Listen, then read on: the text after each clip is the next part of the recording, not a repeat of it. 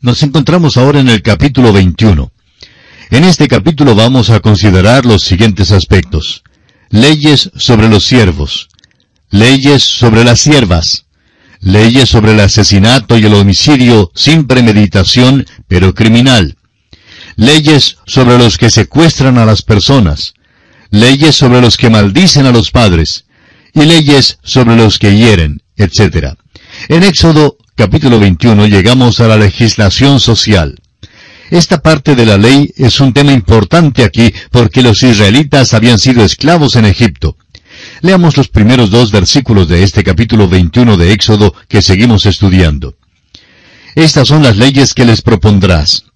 Si comprares siervo hebreo, seis años servirá, mas al séptimo saldrá libre de balde. Estos dos versículos exponen claramente que los israelitas nunca podrían hacer esclavos de uno de sus propios hermanos. Veamos otras condiciones en los versículos 3 al 6 de Éxodo 21. Si entró solo, solo saldrá. Si tenía mujer, saldrá él y su mujer con él. Si su amo le hubiere dado mujer, y ella le diere hijos o hijas, la mujer y sus hijos serán de su amo, y él saldrá solo. Y si el siervo dijere, yo amo a mi Señor, a mi mujer y a mis hijos, no saldré libre, entonces su amo lo llevará ante los jueces y le hará estar junto a la puerta o al poste, y su amo le horadará la oreja con lesna y será su siervo para siempre. Esta ley notable declara que si un hombre es esclavo, después de pasar siete años, puede salir libre. Si fuera casado cuando llegó a ser siervo, puede llevar a su esposa con él, si se casara mientras que era esclavo, al fin de los siete años él puede salir libre, pero su esposa todavía pertenecería al amo. Él saldría libre, pero no su esposa. Sin embargo, él podría decir que amaba a su esposa y al amo y decidir quedarse voluntariamente. Si decidía quedarse, su amo debía entonces horadar la oreja con lesna y el hombre serviría así para siempre al amo. Este es un cuadro del Señor Jesucristo. Vino a esta tierra y tomó nuestra humanidad. Todos éramos esclavos del pecado, y el bien pudo haber salido libre. Jesucristo no tenía que morir en la cruz, pero de buena gana vino a la tierra, y estando en la condición de hombre, se humilló a sí mismo, haciéndose obediente hasta la muerte y muerte de cruz. Esto es lo que nos dice Pablo en su carta a los Filipenses, capítulo 2, versículo 8. Ahora el Salmo 40, versículos 6 al 8 sigue diciendo, Sacrificio y ofrenda no te agrada, has abierto mis oídos, holocausto y expiación no has demandado. Entonces dije, He aquí vengo, en el rollo del libro está escrito de mí, el hacer tu voluntad, Dios mío, me ha agradado, y tu ley está en medio de mi corazón. Este pasaje se refiere a Cristo porque en Hebreos 10, 5 al 7 leemos, por lo cual, entrando en el mundo, dice, sacrificio y ofrenda no quisiste, mas me preparaste cuerpo. Holocaustos y expiaciones por el pecado no te agradaron. Entonces dije, He aquí que vengo, oh Dios, para hacer tu voluntad, como en el rollo del libro está escrito de mí. Cristo tomó un cuerpo humano y tendrá ese cuerpo por toda la eternidad. Bien pudo haber salido de esta tierra sin morir, pero él dijo, yo amo a la iglesia, amo al pecador.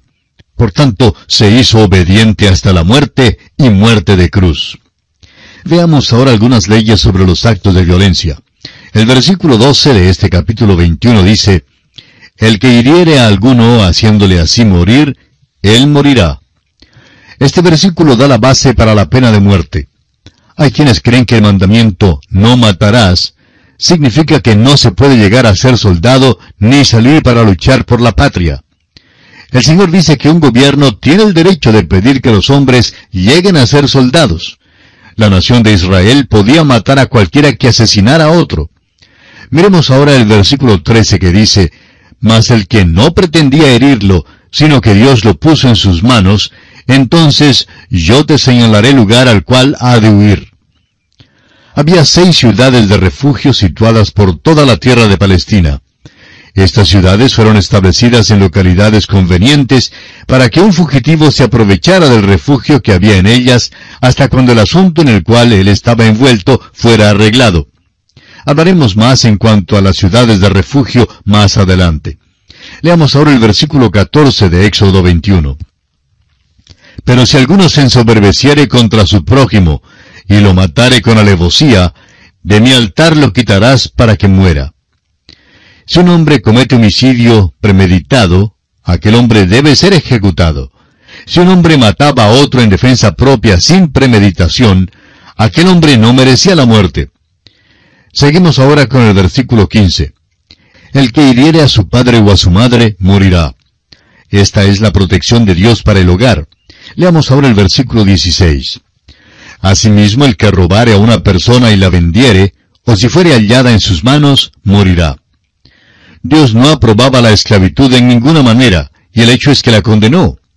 Era un gran sistema en aquel entonces, pero Dios intervino. Leamos los versículos 17 al 19. Igualmente el que maldijere a su padre o a su madre, morirá. Además, si algunos riñeren, y uno hiriere a su prójimo con piedra o con el puño, y éste no muriere, pero cayere en cama, si se levantare y anduviere fuera sobre su báculo, entonces será absuelto el que lo hirió. Solamente le satisfará por lo que estuvo sin trabajar y hará que le curen. Las leyes ya mencionadas y las otras leyes presentadas en el resto de este capítulo dan la base para las leyes de nuestras tierras.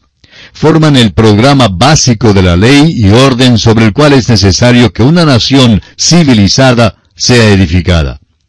Ahora el versículo 24 lo resume todo al decir, ojo por ojo, diente por diente, mano por mano, pie por pie. Y el versículo 25 continúa diciendo, quemadura por quemadura, herida por herida, golpe por golpe. En otras palabras, estos dos versículos declaran la ley de reciprocidad. La ley debe ser ejecutada si es que ha de haber ley y orden y una protección de la vida humana y de la propiedad. Debemos dar gracias a Dios que hay uno que está dispuesto a extendernos la gracia para que podamos ser salvos. Ese es el Señor Jesucristo. Y aquí concluye el capítulo 21 de Éxodo.